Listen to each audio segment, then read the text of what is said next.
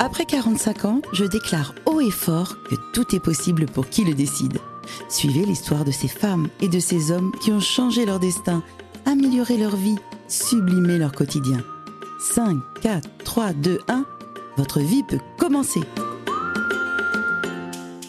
Bonjour chers auditeurs, comment allez-vous aujourd'hui? J'espère le mieux possible et je vous envoie toute mon affection virtuelle. Aujourd'hui, nous allons parler d'un sujet pas très fun. Mais j'ai tenu à l'aborder car nous sommes très très nombreux à être touchés de près ou de loin par cette maladie. Je veux parler d'Alzheimer. Rien que le nom, ça fait peur. J'en connais un rayon à ce sujet, hein, parce que mes deux parents en ont été atteints. Papa est décédé après de longues années où ne le reconnaissions plus, mes sœurs et moi. Parce que lui, il oscillait entre la rage, le désespoir et la résignation. Et quelques éclairs de lucidité où nous avions tant de joie à le retrouver. Bref, ceux qui savent, savent. Et si vous avez un parent atteint par cette maladie, cette émission est faite pour vous. Elle vous est consacrée. Parce que vous allez avoir une foule de renseignements sur ce sujet. Et grâce à mon invité, vous allez repartir de cette émission avec de l'espoir, je l'espère. Je suis très honorée de recevoir aujourd'hui le professeur Dubois. Bonjour, professeur. Bonjour, chère madame. Alors, j'aimerais bien que vous vous présentiez d'abord pour que nos auditeurs vous connaissent. Bah, écoutez, je suis médecin, professeur de neurologie à la Salpêtrière, à Sorbonne Université d'ailleurs plus précisément. Et puis, je suis directeur scientifique de la Fondation pour recherche sur Alzheimer, la FRA, qui est, et on sera peut-être amené à vous le redire, est le premier financeur privé de la recherche sur la maladie d'Alzheimer. Donc c'est un grand plaisir pour moi que d'être directeur scientifique de cette fondation. Puis je suis aussi euh, ancien directeur de recherche à l'INSERM et membre de l'Académie de médecine. Très bien, donc je suis extrêmement honoré en effet. Il y a 50 millions de personnes touchées par Alzheimer dans le monde, et en France, il y en a combien? On considère qu'il y en a à peu près un million actuellement, en sachant que, comme vous pouvez l'imaginer, on ne les a pas comptés, mais on le fait à partir d'estimations euh, à partir de, calculs régionaux, on extrapole à, l'ensemble de la France et on considère qu'il y a à peu près un million de patients touchés. J'ai l'impression que c'est une épidémie, il y en a de plus en plus, non? Écoutez, oui, c'est une impression, mais en réalité, c'est pas vraiment une épidémie. C'est simplement que c'est une maladie qui est naturellement euh, fréquente à partir d'un certain âge. J'ai bien dit naturellement fréquente. C'est-à-dire que le fait d'aller, nous tous, vers l'âge où la maladie devient naturellement fréquente, eh bien, a pour conséquence que le nombre de patients touché par cette maladie devient très important et le sera de plus en plus si on continue à, euh, à, vivre vieux. Mais c'est une, c'est une chance, c'est une chance euh, finalement de vivre vieux. Oui, c'est vrai. Ben oui, mais bien sûr. Mais est-ce que c'est génétique? Alors, je voudrais juste finir. Quand je dis que c'est une chance, c'est une chance et c'est, euh, il faut mettre ça, je veux dire, au crédit de nos civilisations mhm. occidentales, industrialisées, qui, qui ont maîtrisé dans une certaine mesure un certain nombre de maladies qui, avant, malheureusement, euh, euh, faisait disparaître les gens beaucoup plus tôt. on mourait d'hypertension artérielle, de diabète, de choses comme ça. Et petit à petit, on est arrivé à maîtriser relativement ces maladies, ce qui fait que maintenant, nous allons tous, presque en bonne santé, je dirais, vers l'âge où apparaissent de nouvelles maladies que l'on ne connaissait pas avant. Parce que avant, malheureusement, si vous voulez, l'âge, l'espérance de vie était inférieure à cet âge où ces maladies deviennent fréquentes. Sachez par exemple que si une petite fille naît aujourd'hui, son espérance de vie sera de 90 ans. Mhm. Eh bien, elle a 4 chances sur 10 de développer la maladie d'Alzheimer. Oui, c'est terrible. Donc, est-ce que c'est génétique finalement? C'était ça ma question tout à l'heure, parce que c'est vrai que moi, ça me taraude du fait que j'ai mes deux parents qui ont Alzheimer. Non, non. Si vous avez vos deux parents qui ont Alzheimer, c'est parce que ils arrivaient à l'âge où cette maladie devient naturellement fréquente. Et la maladie est d'autant plus fréquente que elle se développe dans des, familles où on vit longtemps. Il y a des familles où on vit plus longtemps. Et, dans ces familles, évidemment, la maladie apparaît, apparaît euh, euh, s'agrège. On parle de l'agrégation familiale. Effectivement, c'est simplement le fait que la maladie, euh, parce que dans cette famille, les, gens vivent longtemps, premièrement. Deuxièmement, il peut y avoir des petits facteurs de risque qui, par eux-mêmes, ne portent pas la maladie, mais quand ils sont présents, peuvent favoriser la survenue de la maladie. Alors ça arrive, ça, ça arrive, mais euh, ça n'est pas pour autant que la maladie soit génétique. Et en effet, elle n'est pas génétique, sauf dans de très rares cas, Mais à ce moment-là, ce sont des cas très particuliers. Elle survient toujours avant 55 ans. Et ces cas sont très faciles à répertorier puisque, par définition, un des parents a été touché par la maladie et un des parents de ses parents ont été touchés par la maladie. Donc il y a une mhm. sorte de pédigré que l'on identifie. Et maintenant, toutes les maladies génétiques sont identifiées en France. Très bien, bah écoutez, ça me rassure. Euh, alors justement, j'aimerais bien savoir s'il y a des habitudes de vie que l'on peut prendre en prévention. il, faut, il faut distinguer deux choses. Le déclin cognitif, qui est quelque chose qui, qui, est indépendant de la maladie d'Alzheimer, le déclin cognitif que l'on voit à partir d'un certain âge, et la maladie d'Alzheimer elle-même, qui est due à des lésions spécifiques et pour lesquelles il n'y a pas tellement de, de facteurs de prévention aujourd'hui. Pas tellement de facteurs de prévention aujourd'hui. En revanche, pour le déclin cognitif, tout ce qui va dans le sens d'une meilleure santé physique est extrêmement bénéfique. Il faut effectivement euh, faire du sport, avoir une alimentation équilibrée, lutter contre ces facteurs de risque vasculaire, l'hypertension artérielle, euh, le diabète, la sédentarité, euh, le, le, cholestérol, et tous ces facteurs-là contribuent à améliorer la circulation cérébrale et donc à retarder le déclin cognitif, et même la stimulation cognitive. Et sachez-le, sachez-le, l'âge de départ à la retraite a un impact sur le retard du déclin cognitif. C'est-à-dire plus on travaille longtemps et, plus on retarde la maladie. Exactement. On a deux sources d'informations qui le confirment. D'abord, dans les différents pays européens, l'âge de départ à la retraite n'est pas le même. Mhm. Et ce sont dans les pays où on, travaille le plus que le déclin cognitif apparaît le, plus, apparaît le plus tardivement. Et ça a été confirmé par une étude INSERM dans la région de Bordeaux, euh, car il y a des, il y a des comment il y a des, des complémentaires santé qui, qui, qui, permettent de rester plus ou moins tard. Et là encore, on retrouve une corrélation entre l'âge de départ à la retraite et le déclin cognitif. C'est incroyable. Ne dites pas ça, Monsieur Macron, parce qu'on aura une retraite à 70 ans bientôt. non, mais ça veut dire, ça veut dire qu'il faut continuer à s'intéresser. Ça veut dire qu'il faut continuer à faire marcher son cerveau. Le cerveau, le cerveau, c'est une sorte de, de machine à traiter de l'information. Si on ne lui donne plus d'informations à traiter, il, il, il, finit par plus rien faire. Donc il faut lui donner de l'information, il faut l'entretenir, il faut l'arroser comme une plante. Il faut tous les jours lui apporter du matériel. Et là, là, il est content, il fonctionne, il, turbine. Voilà. Et c'est pour ça que, et on en reparlera peut-être, c'est pour ça que l'interaction sociale est un élément très positif parce que l'interaction sociale véhicule énormément d'informations. J'avais une autre question à vous poser. À quel âge se déclare la maladie de façon générale? Alors, elle, est d'autant plus fréquente que l'on vit plus longtemps. Elle devient, elle devient fréquente après 70 ans. Elle commence à apparaître après 70 ans, 75 ans. À 80 ans, 20% des gens sont touchés. Comme je vous l'ai dit tout à l'heure, après 90 ans, jusqu'à 40% des gens peuvent en être touchés. D'accord. Il faut simplement rappeler une chose, c'est mhm. que on appelle maladie d'Alzheimer la forme décrite par Alzheimer qui touchait les gens jeunes, et maintenant on inclut dans le vocable maladie d'Alzheimer qu'on appelait avant la démence sénile ou le gâtisme qu'on voyait chez des personnes vrai. âgées ou très âgées. Donc c'est la raison pour laquelle la maladie devient maintenant, apparaît fréquente, puisqu'on englobe des gens qui avant étaient considérés comme un peu vieillissants, euh, un peu gâteux. Quoi, voilà. Et maintenant, on, considère que ce, sont des vraies maladies d'Alzheimer dans la mesure où on retrouve les mêmes symptômes, les mêmes lésions, les mêmes déficits biochimiques et les mêmes troubles que ceux qu'on observe chez des gens plus jeunes. Je comprends. Mais alors, qu'est-ce qu'on fait quand on a un doute, quand on a un parent qui euh, ben, perd euh, la mémoire euh, Qu'est-ce qu'on fait? Il, semble, au début, ils ont, ils ont des petits troubles de mémoire, hein, j'ai vu chez mes parents. Qu'est-ce qu'on fait? On les emmène faire un dépistage C'est une très très bonne question et je vous remercie de la poser de cette façon-là. Parce qu'il y a deux situations complètement différentes. Vous êtes jeune et c'est la raison pour laquelle vous ne la posez pas d'une autre façon qui est celle des gens un peu plus âgés qui se plaignent eux-mêmes de leur mémoire.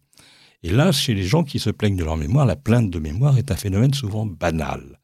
Et il y a une inquiétude euh, qui n'est pas fondée finalement. Le fait de perdre ses lunettes, de chercher l'emplacement de son journal, de ses clés, euh, de, voilà, d'oublier un rendez-vous parce qu'on est, débordé d'informations, c'est quelque chose qui, est presque normal.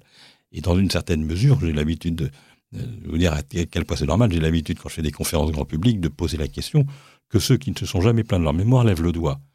Personne, personne pratiquement ne, lève le doigt. Ce qui veut dire, et c'est comme ça que j'enchaîne, je dis, si personne ne lève le doigt, c'est que c'est la norme de se plaindre de sa mémoire. Il est donc normal de se plaindre de sa mémoire. Et ne pas se plaindre de sa mémoire, c'est quelque chose qui n'est pas normal. Et c'est intéressant de le dire, parce que justement, quand on a la maladie, généralement, on ne s'en rend pas compte. C'est la raison pour laquelle je trouve que la question que vous posez est la bonne. C'est-à-dire que c'est à soi, c'est à l'entourage de repérer, de s'inquiéter. Oui, souvent. Car le patient lui-même, ne, ne, généralement, ne va pas se mobiliser. Donc c'est à l'entourage de, s'inquiéter. Alors quand, quand s'inquiéter? Eh bien, c'est pas quand il perd les clés ou qu'il cherche son journal, parce que ça, il l'a toujours fait à partir de 60 ans. Mais c'est quand il y a quelque chose de nouveau qui montre que, alors qu'il devrait s'en rappeler, il ne s'en rappelle pas. C'est-à-dire un événement familial important, la visite d'un cousin qu'on n'avait pas vu depuis quelque temps, un anniversaire, un mariage, un film auquel on est allé en famille. S'il ne s'en rappelle pas, alors que là, manifestement, il aurait dû s'en rappeler, ce qui n'est pas le cas de l'emplacement des lunettes, voyez, ce qui n'est pas le cas de l'emplacement du journal, parce qu'on ne fait pas attention à ces choses-là. Mais s'il y a quelque chose auquel il aurait dû faire attention et qu'il n'a pas noté, n'a pas enregistré, là, évidemment, ça, nécessite probablement qu'on se mobilise ou qu'on se pose la question. Et on va où pour faire un diagnostic? Quand, quand, un, malade ou quelqu'un de la famille se perd dans son quartier ou dans un quartier nouveau, vous voyez, quand il est un peu perdu, quand il, voyez, quand il y a un peu de confusion, alors qu'est-ce qu'on fait? Eh bien, il faut se mobiliser. Vous avez raison. Il faut se mobiliser, il faut aller voir son médecin. Et c'est le médecin qui va faire la part des choses. Est-ce que c'est significatif ou est-ce que c'est banal?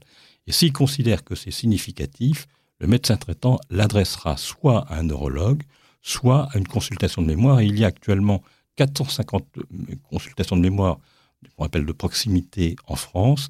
Il y a largement de quoi euh, recevoir ces patients et faire les bilans complémentaires qui sont des tests de mémoire et des, examens neuroimagerie, notamment une IRM, qui permettra de, de, préciser la nature des troubles dont se plaint le patient. Alors, tout à l'heure, professeur, on a parlé, vous en avez parlé en tous les cas, de l'importance du lien social. Mais concrètement, ça veut dire quoi dans la maladie d'Alzheimer? Bah, Il y a plusieurs choses. D'abord, euh, malheureusement, euh, ces patients, à un moment donné de l'évolution de leur maladie, auront besoin d'être euh, accompagnés. Et on, va apparaître ce qu'on appelle le concept de l'aidant, de l'aidant euh, auprès du, patient. Mais ce dont je parlais, c'est autre chose. C'est la stimulation cognitive qui est euh, apportée par le, contact d'un entourage. Je pense que c'est très important et souvent on me dit mais je joue au sudoku ou je joue au bridge. C'est bien, c'est bien, ça fait travailler euh, un, réseau spécifique. Mais je pense que encore mieux, c'est l'interaction sociale, c'est-à-dire c'est d'être confronté à des visages différents qui évoquent des souvenirs particuliers, euh, qui vous embarquent dans des conversations particulières qui eux-mêmes, qui ces, ces, conversations elles-mêmes évoquent d'autres choses. Et petit à petit, il y a des ramifications qui se font, qui sont multiples et qui sont très bonnes pour le cerveau sur la base de ce que je vous ai dit tout à l'heure, c'est-à-dire qu'il faut lui apporter de l'information. Et plus on, plus on est en interaction sociale, plus on apporte de l'information, plus on réveille des souvenirs, plus on crée de l'émotion, plus on associe des pensées. Et je pense que c'est, et je suis certain que c'est bon pour le cerveau. Je suis d'accord avec vous. La dernière fois que j'ai vu ma maman, elle est arrivée dans ma voiture et j'avais préparé la chanson de Luis Mariano, Maman, tu es la plus belle du monde. Elle l'a regardée devant elle, elle a écouté, elle ne parle plus du tout. Elle m'a regardée et elle m'a dit Je t'aime, ma chérie. Donc, voyez. Beau, témoignage. Alors, en fait, euh, j'ai aussi une autre question parce que où en est la recherche, docteur? Donnez-nous un petit peu d'espoir. Alors, la recherche, euh, il y a deux choses à dire. Premièrement, on va parler de l'espoir. La recherche a beaucoup avancé ces dernières années euh, pour une raison très simple, c'est qu'on a découvert ce qu'on appelle des biomarqueurs, c'est-à-dire une signature biologique de la maladie. On peut maintenant identifier dans le cerveau des patients, de leur vivant, les, changements et les lésions qui caractérisent la maladie, soit par, par une sorte de, super IRM, pour faire simple, ça s'appelle un PET scan, soit même par une ponction lombaire. On peut récupérer un peu de liquide céphalorachidien qui nous renseigne sur les anomalies biologiques de la maladie qui touche les patients. Donc ça, c'est peut-être dans l'avenir, peut-être même dans le sens, pour vous dire combien les choses avancent. Parce que grâce à cela, on peut maintenant mesurer l'efficacité des nouveaux traitements qui sont actuellement en, développement. Et on vient de montrer que, en mesurant la concentration des lésions dans le cerveau des patients, que les derniers médicaments qui sont en développement peuvent éliminer jusqu'à 80% des lésions cérébrales. C'est incroyable. Donc c'est absolument incroyable. Les gens ne le savent pas. Ça bouge beaucoup. C'est très très important. On a maintenant des médicaments qui ont un effet, ce qu'on appelle de clearance, de nettoyage des lésions cérébrales. Le problème, le problème, c'est que il ne s'accompagne pas pour autant d'une amélioration très, très, très, très nette des symptômes. Ce qu'on observe, c'est qu'on observe sur les derniers médicaments qui viennent d'être autorisés aux États-Unis, pas encore en France, mhm. on observe un ralentissement de la progression. D'accord. Mais ça veut dire que les patients continuent à s'aggraver moins vite que s'ils ne prenaient pas le traitement. C'est déjà quelque chose. Déjà pas mal. C'est-à-dire qu'il y a un gain, il y a un gain de temps en meilleure santé que s'ils ne prenaient pas ces médicaments. J'ajoute le point important, c'est que ces médicaments ne sont pas encore autorisés en France. C'est important. Et pourquoi? Parce que ce sont des autorisations, ça vient juste, les résultats viennent juste d'être publiés, il y a des dossiers qu'il faut déposer à l'Europe, et, mhm. ça prend, ce sont des procédures réglementaires qui prennent un peu de temps. Alors ça, c'est un point très positif, c'est qu'on commence à avoir des médicaments qui ralentissent la progression.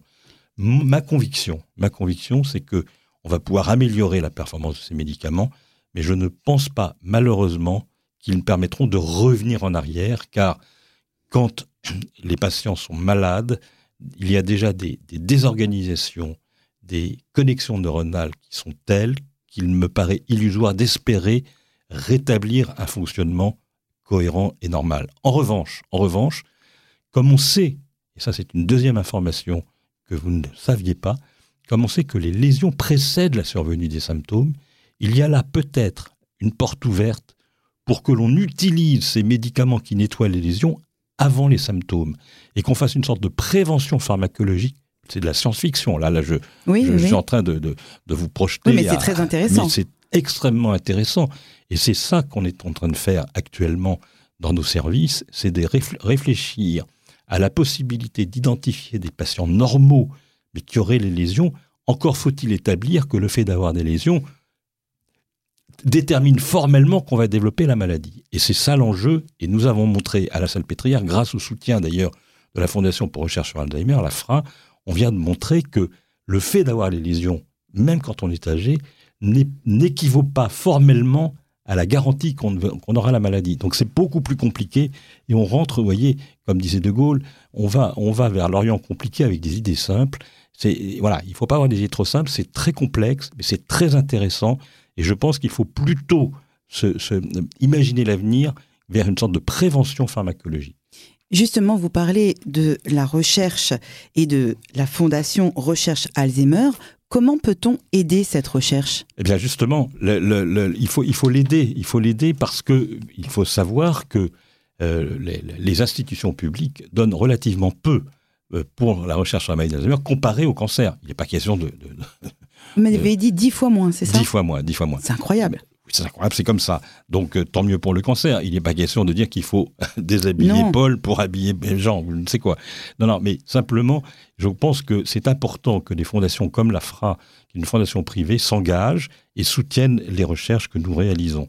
Euh, à Paris, mais aussi euh, à Caen, mais aussi comment, à Lille, mais aussi à Montpellier. Donc euh, le site de la fondation, c'est alzheimer-recherche.org.